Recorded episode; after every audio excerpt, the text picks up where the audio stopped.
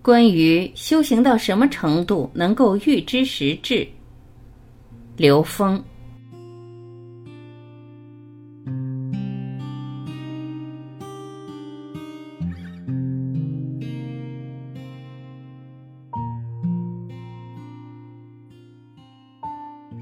有人问刘峰老师：“请问老师，修行到什么程度才能预知时至呢？”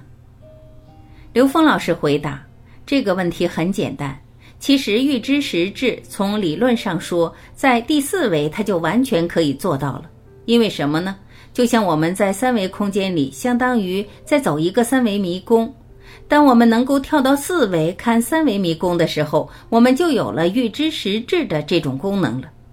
就像是我在二维迷宫里走的时候，我没有撞墙，我不知道自己走错了。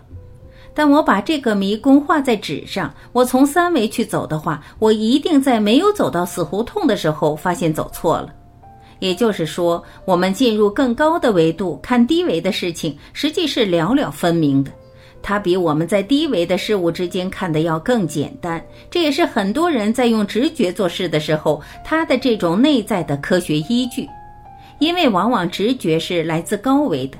当你从来自高维的直觉里边获得信息的时候，实际是你在做高维实践。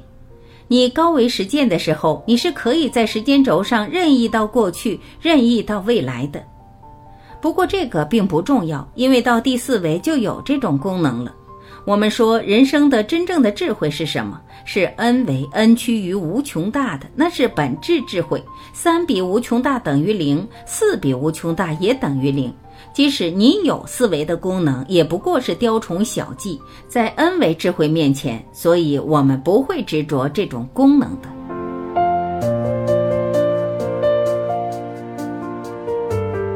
感谢聆听，我是晚琪，我们明天再会。